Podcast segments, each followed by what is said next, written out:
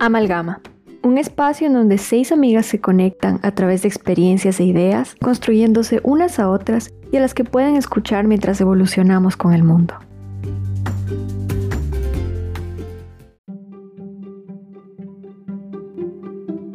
Bienvenidos y bienvenidas a un nuevo capítulo de Amalgama y esta vez hemos considerado de suma importancia tocar un tema que al final tiene que ver con nuestro estado de ánimo y con toda nuestra integralidad como seres humanos y es la alimentación. ¿Cuál es la responsabilidad social en la alimentación? ¿Cómo se puede tener una alimentación sostenible que sea amable con el medio ambiente y con nuestro propio organismo? Para discutir este tema tenemos una invitada del día de hoy. Lorna Jaimes es nutricionista de la Universidad de los Andes en Venezuela, especializada en dieta basada en plantas y profesora de yoga certificada en Hatha Yoga. Bienvenida y también contamos con la presencia de Claudia y de Mariana con quienes vamos a estar debatiendo de las diferentes modalidades para un consumo sostenible, qué tan posible es implementar esto en nuestra vida y cómo están relacionadas nuestras decisiones con el medio ambiente y con el mundo en el que habitamos. Bienvenida Lorna. Hola muchachas, muchas gracias por invitarme. Y bueno, realmente es un placer que quieran discutir todos estos temas, ya que es mm, súper importante hoy en día, es algo que totalmente esta generación está buscando y creo que es un cambio necesario que tenemos que hacer para el planeta, para los demás y para nosotros mismos. Muchas gracias por estar acá con nosotros compartiendo especialmente con este tema que es tan delicado y qué gran oportunidad contar contigo que eres una especialista de la salud que cuenta con todos los conocimientos de nutrición y que estás especializada en la alimentación basada en plantas. Lo que nosotros quisiéramos debatir hoy es cuál es nuestra responsabilidad individual en el mundo entendiendo y haciendo frente a los desafíos que nuestra generación supone, el tiempo en el que vivimos, el planeta y sus necesidades además de las crisis del medio ambiente y cómo a través de esto garantizamos un consumo sostenible, cambiando los patrones de consumo que hemos heredado de las generaciones anteriores. Además, quisiéramos también desmitificar un poco todas las creencias que hay en contra de la alimentación sostenible y de la alimentación basada en plantas, ver los pros y contras y cuál es el futuro de la alimentación en el mundo, cómo se puede también reducir la inseguridad alimentaria a través de esto y que más personas tengan acceso a alimentación garantizada y cómo nosotros debemos o podemos comportarnos y aportar al mundo en el que vivimos. Quisiera saber entonces en primer lugar cuál es su opinión respecto de la alimentación, cómo se relacionan con los alimentos y a la vez con el mundo en el que habitamos. Ok, para mí la alimentación es algo vital, es lo que nos da energía, es lo que nos da vida.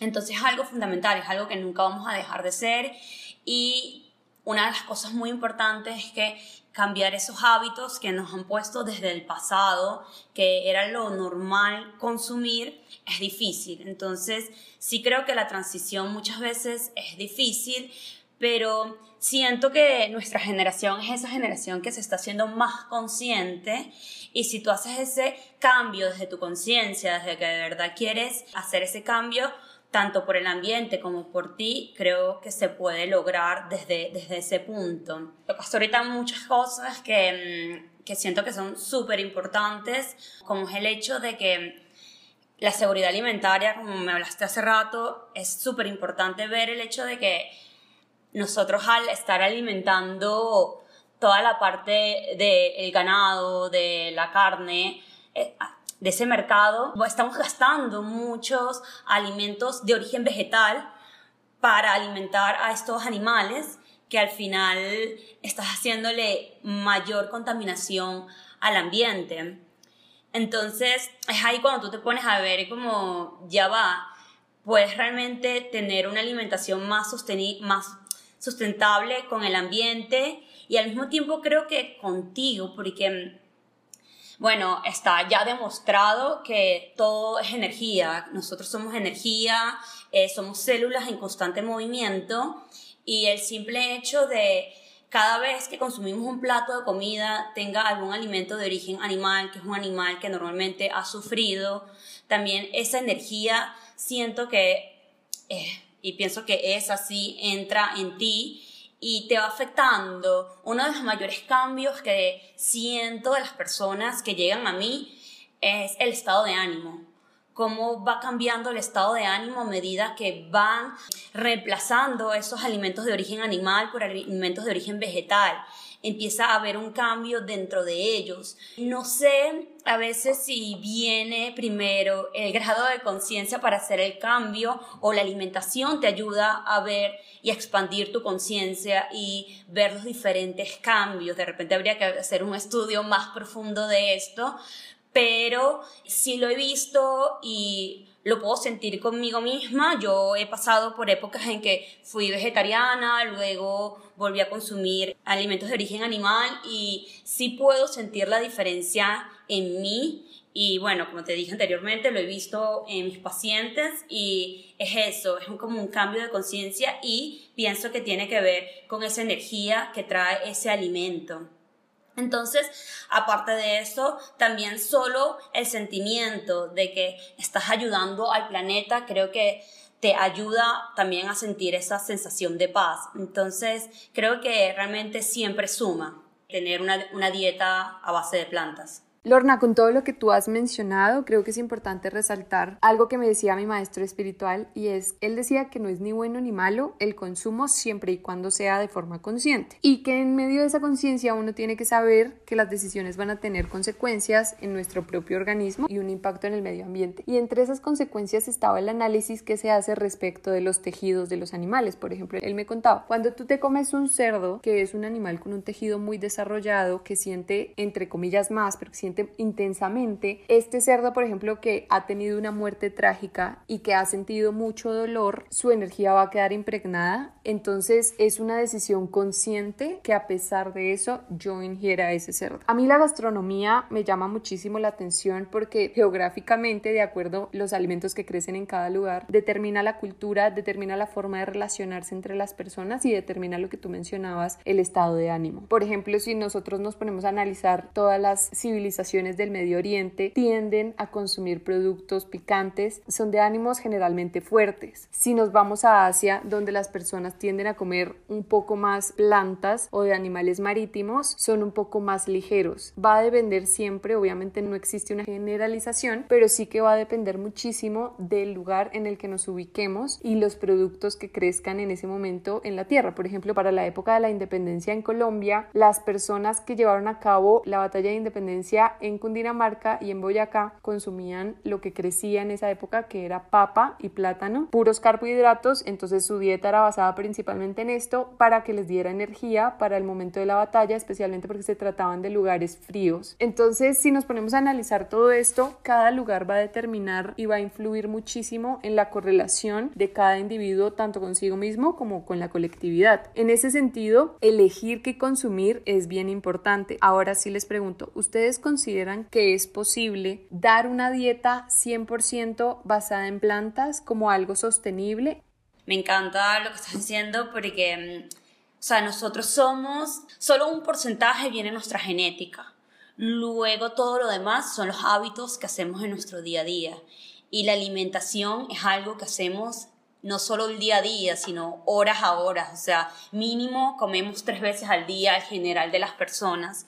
Entonces, lo que influye la alimentación en todo, en cómo estamos eh, físicamente, espiritualmente, mentalmente.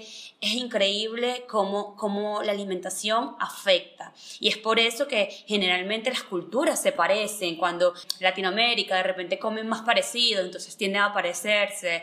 Asia la fisionomía. Entonces de repente tú dices, no, bueno, pero este país tiende a ser de mayor peso o de repente otros países tienden a ser de menor peso.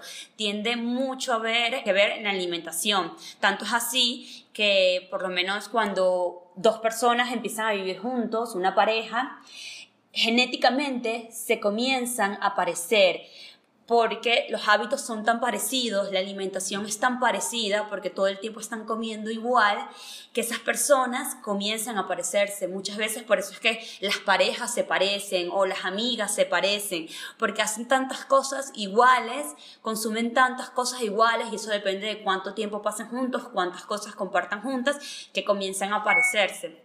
Y uno de esos factores fundamentales es la alimentación. Bueno, una de tus preguntas fue que si pienso que podría ser una alimentación basada en plantas sostenible en el tiempo, totalmente.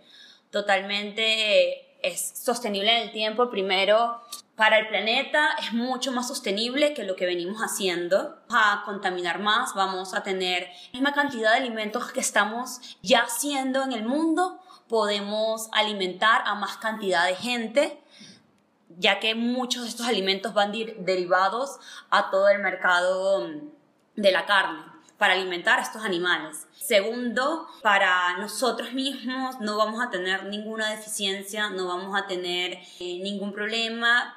Una de las principales preguntas que, bueno, creo que en el mundo de, del veganismo, del vegetarianismo, es como una pregunta que la gente se burla y es dónde sacas tu proteína y todavía hoy en día a veces cuando lo comento me lo preguntan, ¿de dónde sacas la proteína? Y es muy sencillo como entender que la proteína es una cadena de aminoácidos y los aminoácidos están presentes en todos los alimentos.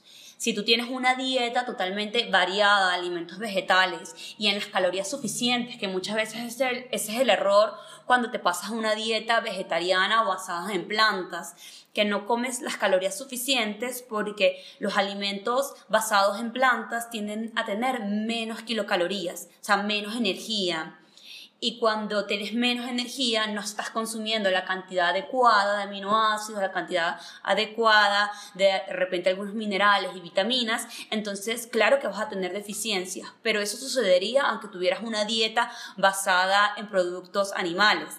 ¿Qué pasa? Los productos de origen animal tienden a tener más kilocalorías, entonces es más fácil llegar como a tu meta, llegar a lo que tú necesitas. Entonces siempre hay que asegurarse y por eso es súper bueno que de repente alguien eh, busque, busquen ayuda para tener realmente o conocer realmente es la palabra cómo debes alimentarte. Entonces, si tú realmente estás cumpliendo con las necesidades diarias de lo que tú deberías tener de esta variedad de alimentos de origen vegetal, va a ser una dieta totalmente favorable para, para tu salud en general. Sí, 100% yo creo que es sostenible, pero va mucho con lo importante que es la cultura. Como la comida es tan importante en la cultura, eso hace que sea más difícil cambiar, porque va mucho con las tradiciones, con la familia, y es mucho más fácil si tienes a alguien que lo haga contigo. Yo, por ejemplo, fui vegana dos años y fue mucho más difícil cuando no tenía a nadie que fuera vegana conmigo. Después mi familia también se convirtió en vegetarianos, empezaron a comer mucho más vegetales, no eran 100% vegetarianos, pero comían a base de plantas. Y ahora en la casa solo se come base a plantas y es mucho más fácil porque ya es lo normal, ya no sabemos las recetas, que creo que ese es un gran obstáculo, es qué cocino, qué como, qué va a pasar, estas preguntas con la proteína. Pero una vez que te informas y ya tienes la comida que haces rápido, la comida que haces en días especiales, ya te acostumbras y, se va convirtiendo parte de, de tu día a día, parte de esa cultura que es tan importante. Y con lo que decías de las diferentes culturas, en China, por ejemplo, tienen la, la idea del chi y entonces las diferentes comidas se tienen que balancear para que se balancee la energía. Entonces los animales forman parte de ese balance que tiene que haber según la cultura, que ahora con las investigaciones nos damos cuenta que realmente los animales no son necesarios, pero claro, si son parte de una cultura mucho más antigua, es mucho más complicado.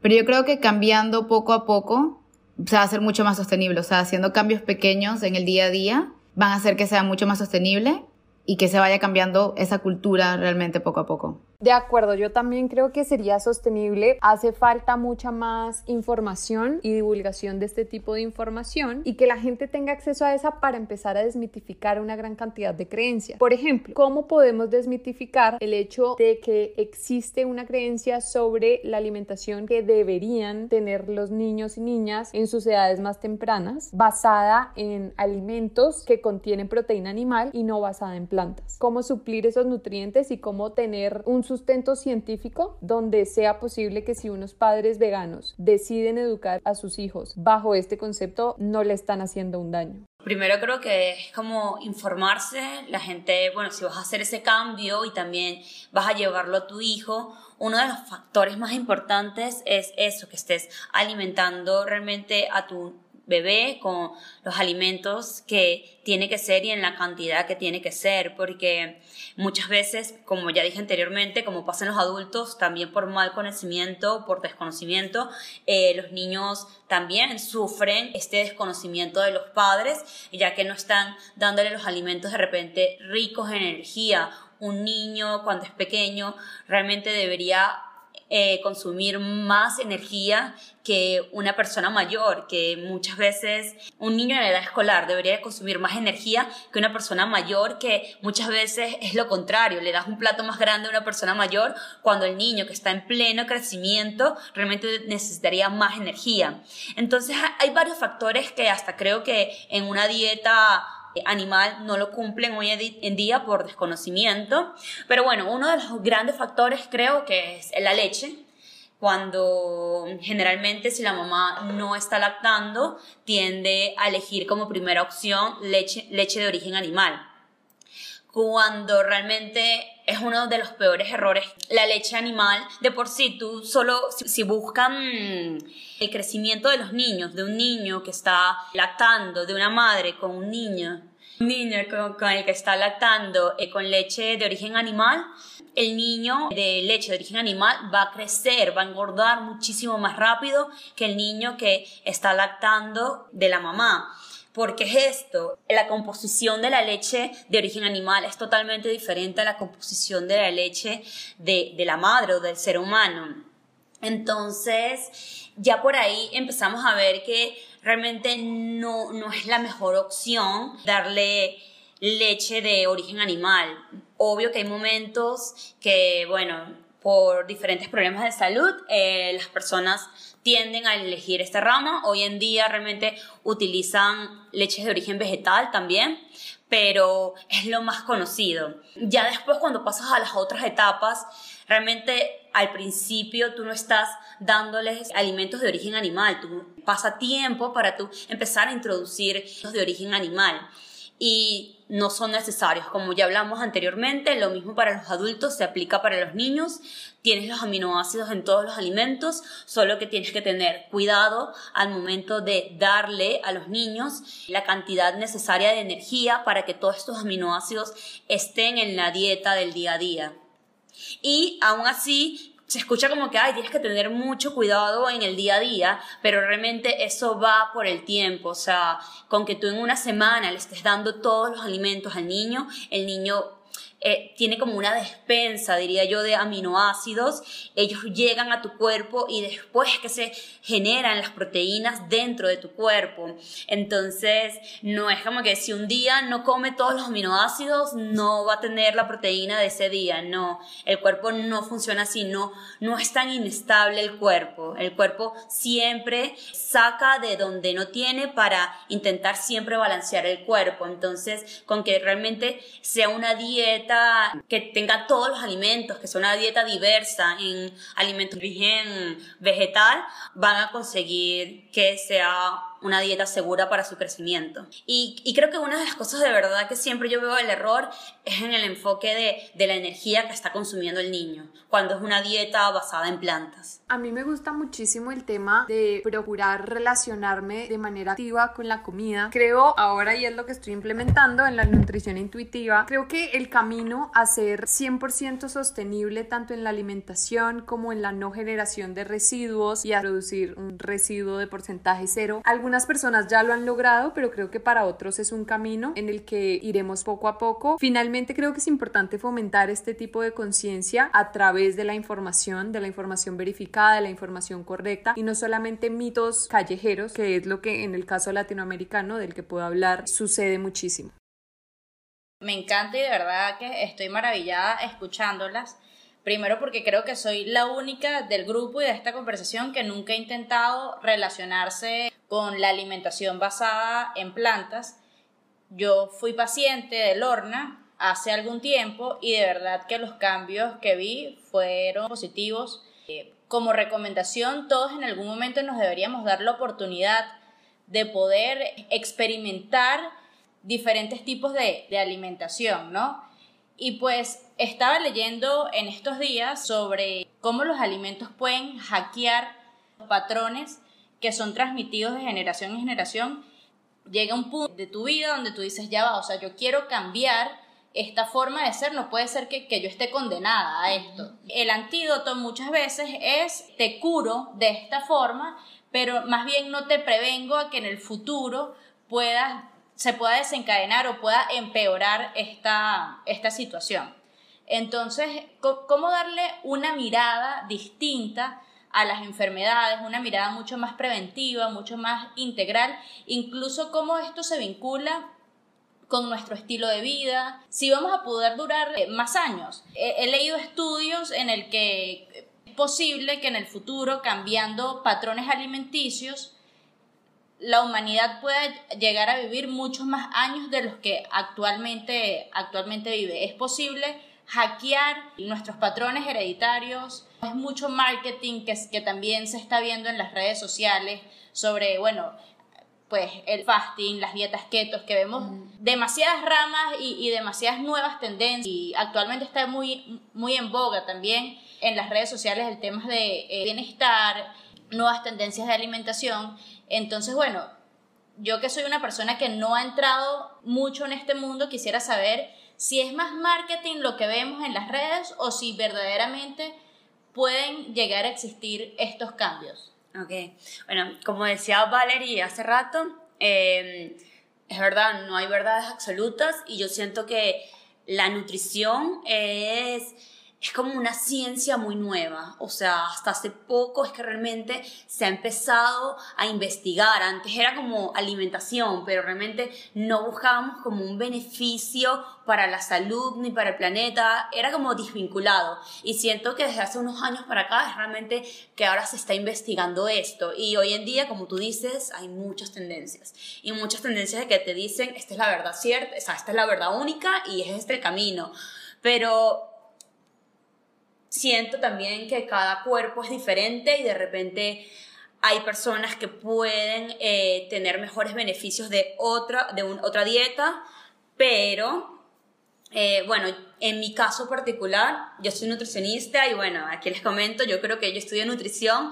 porque desde, desde que estoy muy pequeña realmente buscaba como que siempre como intentar mejorar, mejorarme, era como una búsqueda continua de, de, ser más saludable, de estar como mejor, no sé por qué realmente desde muy pequeña fue como mi intuición hacia ese camino. He probado muchas de esas tendencias, entonces muchas veces no me he sentido bien, he intentado cambiar a diferentes tendencias, keto, fasting, he hecho todo esto.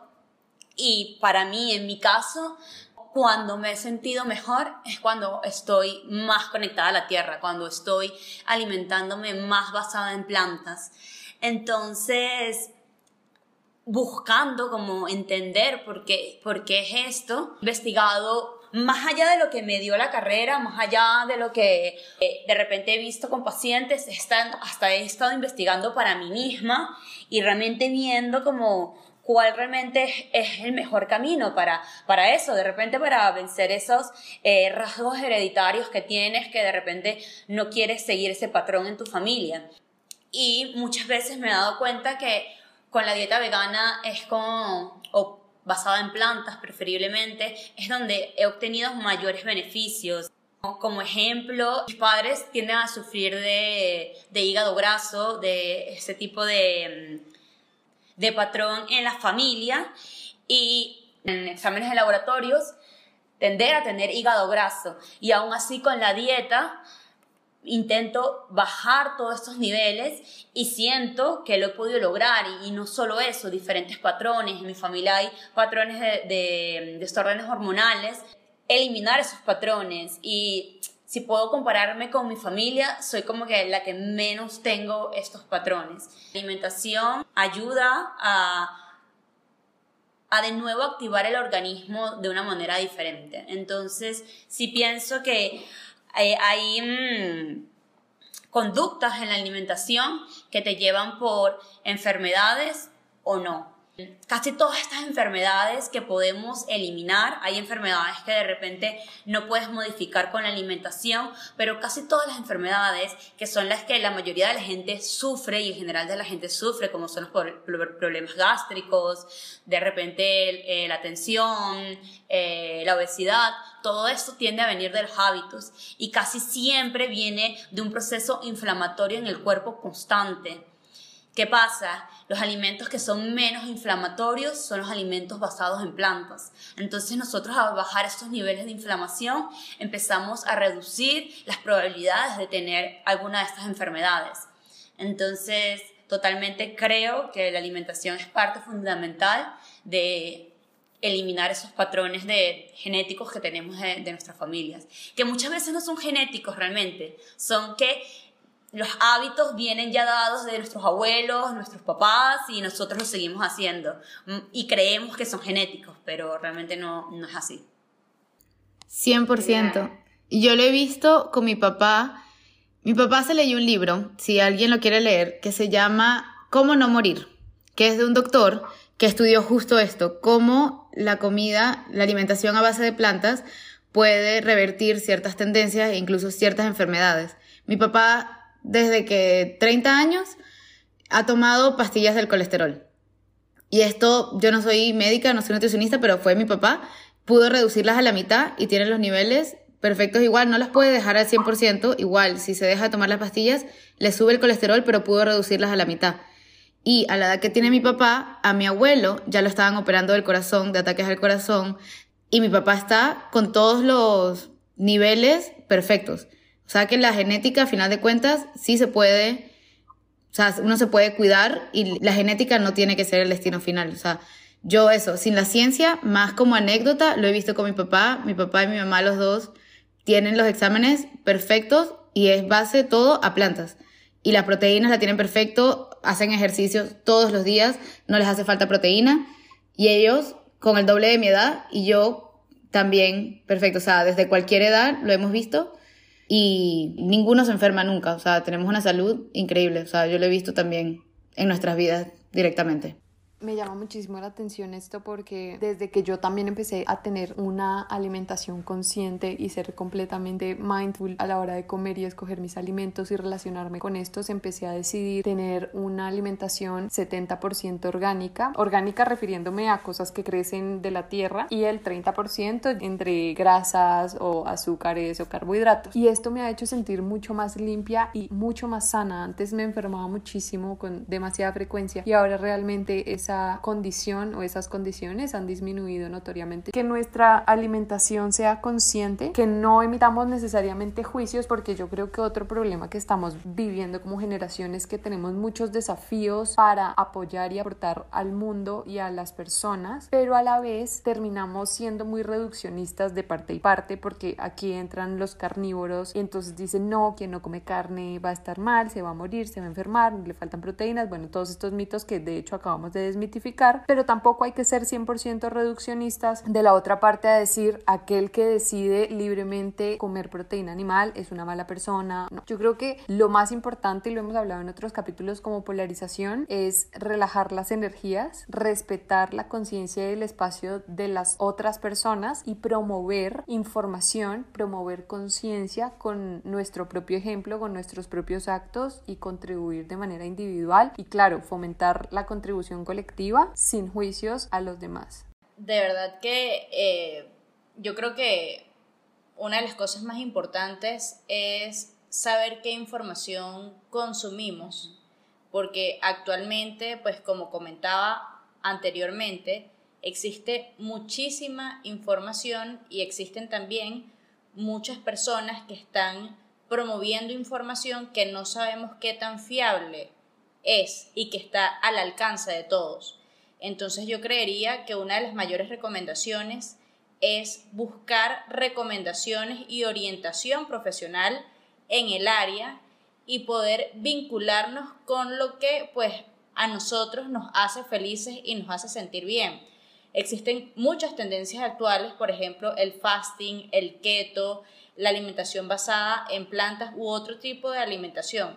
Y yo creo que es muy importante que lo que nosotros estemos haciendo esté conectados con nuestra esencia y con nosotros mismos de forma intuitiva.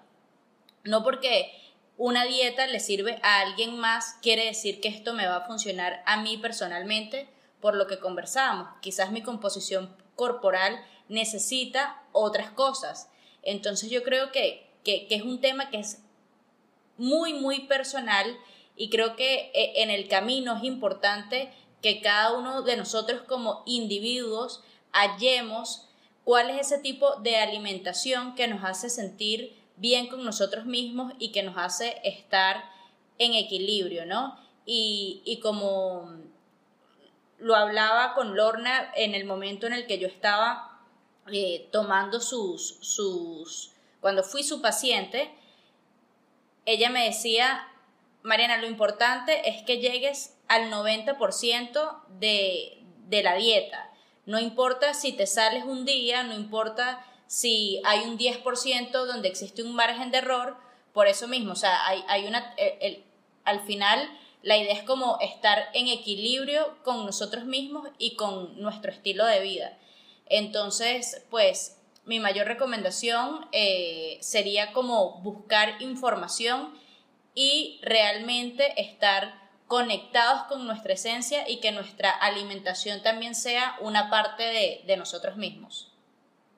Es totalmente verdad porque pienso que ese, ese cambio tiene que venir con conciencia, porque si tú pones a alguien a que de repente empiece a alimentarse totalmente de esta manera, pero se siente mal porque no tiene esa conciencia o no quiere hacerlo por otras razones, no, no va a hacer el cambio. Entonces también es como educarse de toda la situación, creo yo.